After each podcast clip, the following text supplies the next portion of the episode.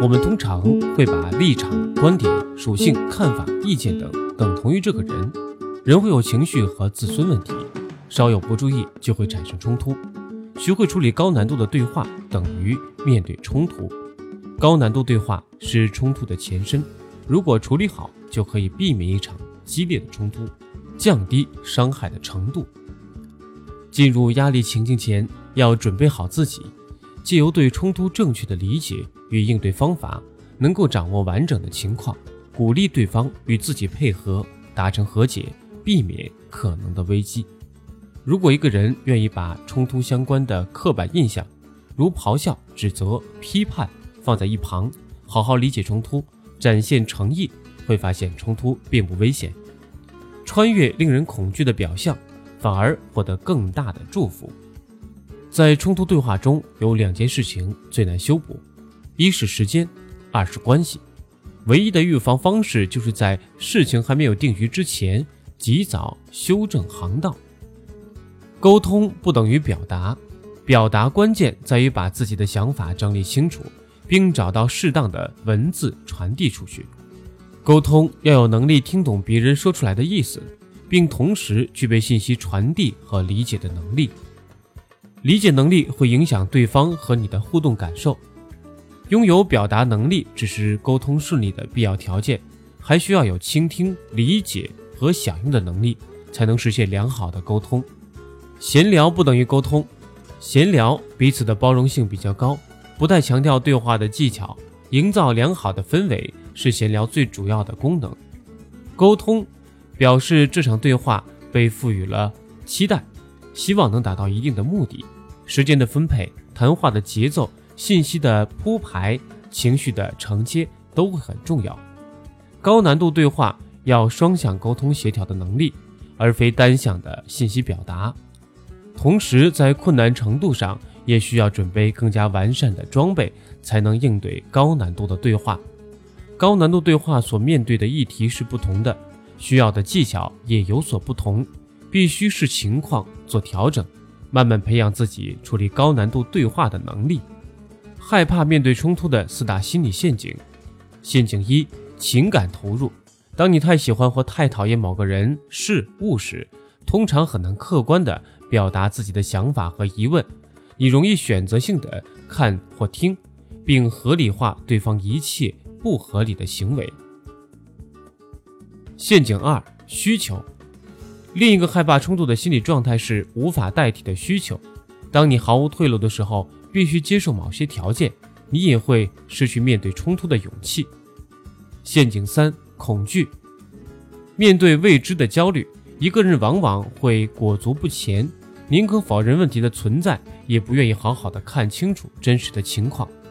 更多人之所以无法不卑不亢地面对冲突，是因为害怕被讨厌，但忽略自己。不舒服的情绪不代表会被认同。陷阱四：自我防御。最后一个让人无法理解的面对冲突的心理因素是自我防卫，完全无法接受任何不同的观点。一旦发现别人的看法和自己不一样，就急于反驳或直接采取进攻。每个人都有不同的成长体验，加上先天性格、体质的差异，这使得面对冲突情境时。内在的化学反应必定有所不同，因此，当你发现自己明明需要通过高难度对话解决眼前问题，却迟迟不肯行动，很有可能正是因为这些心理因素阻碍了自己。花一点时间探索自己的内心，担心、恐惧、需求、喜爱或自我认定，然后勇敢和现实接触。面对冲突，小心情绪地雷。一，推测对方的意图，你明明就是故意的。其实人有两套标准，当表现不如预期时，如果发生在自己身上，因为你了解所有的情况，所以你会把情况归因于外在环境的因素；但如果发生在别人身上，由于你所知的信息甚少，你就会把责任归因于内在的个人因素。这种推测是很自然的。你不一定知道自己做了什么假设，可是对方会有感觉，而错误推测往往带来很大的破坏力，造成关系的巨大裂痕。如何避免曲解对方的意图？首先，必须承认，我们都会去揣测别人的意图。假使这件事又刚好造成某些伤害，我们就更容易对对方直接认定为不可原谅的坏人。当你意识到自己讨厌或生气某个人时，请先暂停，并且试着把意图和影响分开，你就可能不会做出错误的推测，同时还能避免伤害的扩大。面对冲突，很多时候过早的推测所引发的怒气。容易让我们无法看到事情的全貌，就用指责、怪罪来表达自己的不满。很多摩擦和差异一开始都是以小问题呈现的，但一味的逃避、指责或忍耐，只会让小状况慢慢的恶化，形成严重的分歧。因此，想要妥善处理高难度对话，必须建议一个观点：重点不在于错在谁身上。而是谁不愿意看到错在继续发生？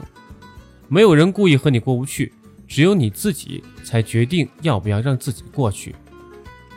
地雷二：害怕自己被骗。我怎么知道你没有骗我？说谎是天性，诚实是选择。唯有放下道德的批判，才可能平静地开启对话，不用花力气争论是非，冲突才可能圆满的结果。一个人眼中的世界只有黑与白，是很难妥善处理冲突的。要先了解，在高难度对话中，人会说实话，是因为他觉得诚实比较有好处，他就会做出这样的选择。反过来，如果你让他觉得说谎比较有利，他就更倾向于说谎。说谎是不真实的极致，是最明显的欺骗，也是最容易让人觉得不舒服的状态。其实。是造成具体心理伤害的。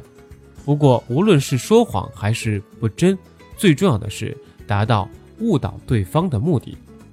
避免被误导的方法，并不是文明禁止撒谎，而是创造一个有利真诚的空间。千万记得，你之所以能取得所需要的信息，并不是你的文化能力有多好，权力位置有多高。一个人会诚实，是因为这么做比较有利。而不是因为道德的约束，你得先接受并理解这个人没有诚实的义务，所以你怎么营造对话的氛围，让对方愿意诚实，就变得格外重要。